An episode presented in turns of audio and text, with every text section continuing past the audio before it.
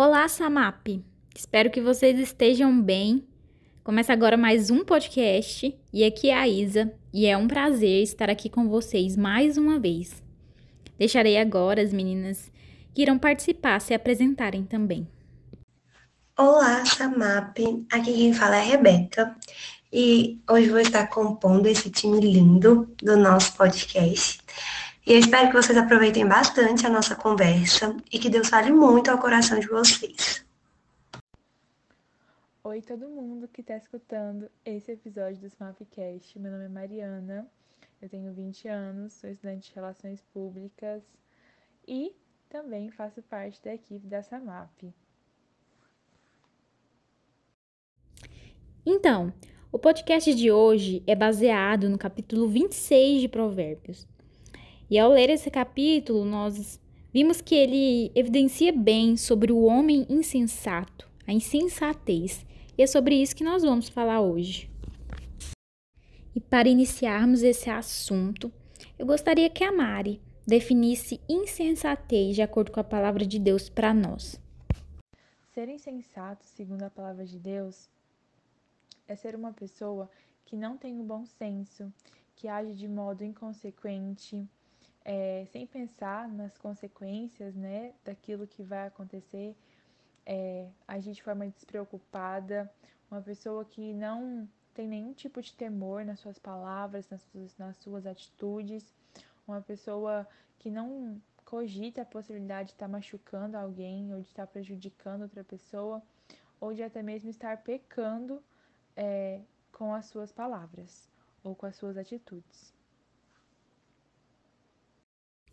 Isso mesmo, Mari.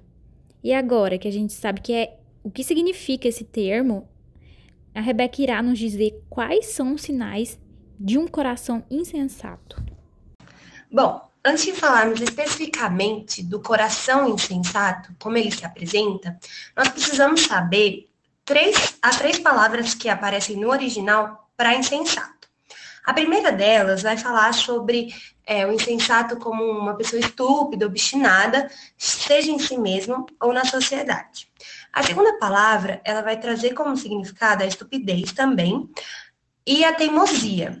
A terceira palavra, ela vai ter um significado bem parecido com a primeira e com a segunda, mas ela traz um, uma carga maior de, de grosseria, uma carga maior de é, agressividade do autor para usar essa palavra. Ela vai aparecer só quatro vezes no texto, então é uma palavra muito incomum, o que nos faz ter atenção para ela.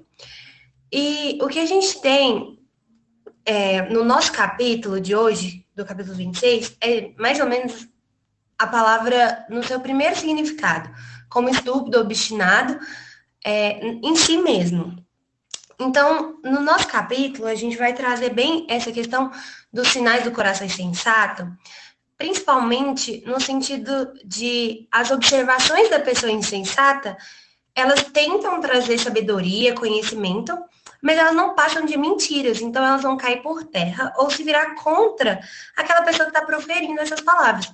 Por isso, o coração insensato, um coração que vai tentar parecer é, sábio, mas no fundo ele é nada mais é do que é, uma palavra que pode ser jogada por terra, não, não traz muito conhecimento em si. É, também a gente vai ter a apresentação do, do coração insensato como ilusões, né, é, de uma pessoa, e ela vai preferir essas ilusões a realmente enfrentar a verdade. E mais um, mais um significado, mais uma, uma apresentação do coração insensato que a gente tem, é que o insensato, ele é uma pessoa briguenta, então o coração insensato é um coração que tem raiva, ele, é, ele briga, ele não tem um senso de proporção. E o, que o, o aspecto que mais se destaca desse coração insensato é a insolência moral. Então, o que a gente tem é que o coração insensato é aquele que não vai se deixar ser alcançado por Deus, nem pela razão, porque justamente ele rejeitou o primeiro princípio da sabedoria, que é o temor do Senhor. Então ele nunca vai ser um coração sábio, porque ele rejeitou o temor do Senhor, que é o primeiro princípio da sabedoria, que já está lá no capítulo 1 de Provérbios. Verdade, Rebeca. Devemos tomar cuidado se esses sinais estão aparecendo nos nossos corações, porque é um grande problema para nós cristãos.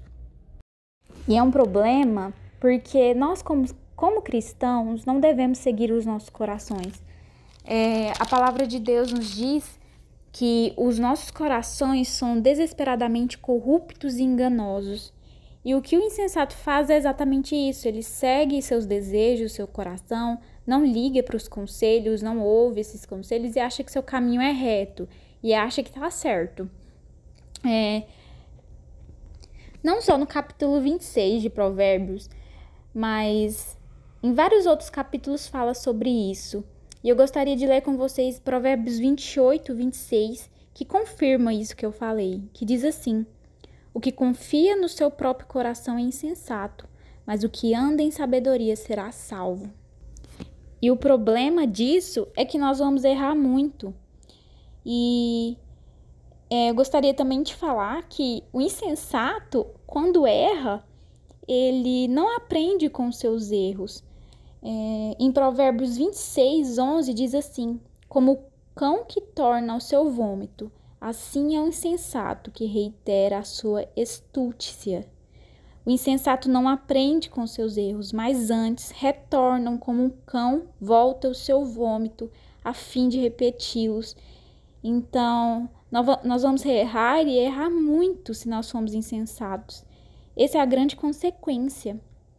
E para vocês, meninas, o que vocês acham é, que são as consequências, que são os problemas? É, eu gostaria de ouvir de vocês agora. Ser insensato para nós cristãos é um problema muito grande, porque nós precisamos ser exemplo nessa terra. É óbvio que na teoria isso é muito fácil, na prática a gente sabe que não funciona dessa forma mas a gente tem que buscar todos os dias sermos mais parecidos com Cristo. E Cristo, Jesus, ele não era uma pessoa insensata, ele não falava de forma inconsequente, pelo contrário, ele sabia muito bem a hora que falar e o que falar. E assim como ele, nós temos que ter esse discernimento, nós temos que ter esse, esse conhecimento das nossas palavras, para a gente não machucar o outro, para a gente não é, criar contendas na nossa casa, para a gente não é, se magoar. E eu gostaria de finalizar o assunto de hoje com a seguinte pergunta para as meninas: Quais os caminhos que devemos seguir para sermos sábias e prudentes? E antes delas falarem, eu gostaria de citar dois caminhos, duas atitudes que nos levará a ter essas qualidades. E a primeira é pedir a Deus sabedoria nas nossas orações. A palavra dele nos afirma que se nós pedimos com fé e sem duvidar, Deus nos dará sabedoria liberalmente. E a segunda, assim como eu já havia falado, é ouvir os nossos irmãos em Cristo, o conselho deles, é, os que são mais experientes que a gente, aceitar a disciplina deles, aceitar as admoestações. E é isso para trazer bem para aplicação assim, é, os caminhos que a gente deve seguir para ser prudente e sábio é ter uma vida que busca o Senhor, que conheça a Cristo e que sirva a Deus e que está constantemente debaixo da vontade de Deus. Porque só vai conseguir ser sábio aquele que vai temer ao Senhor.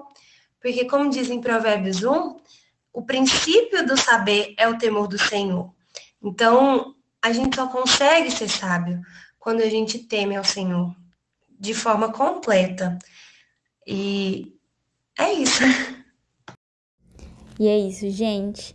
Chegou o fim mais um dos nossos podcasts. Tomara que vocês tenham gostado. Gostaria de agradecer às meninas pela companhia deste podcast, a Mari, a Rebeca, muito obrigada. E a vocês que nos ouviram, muito, muito obrigada. Até a próxima.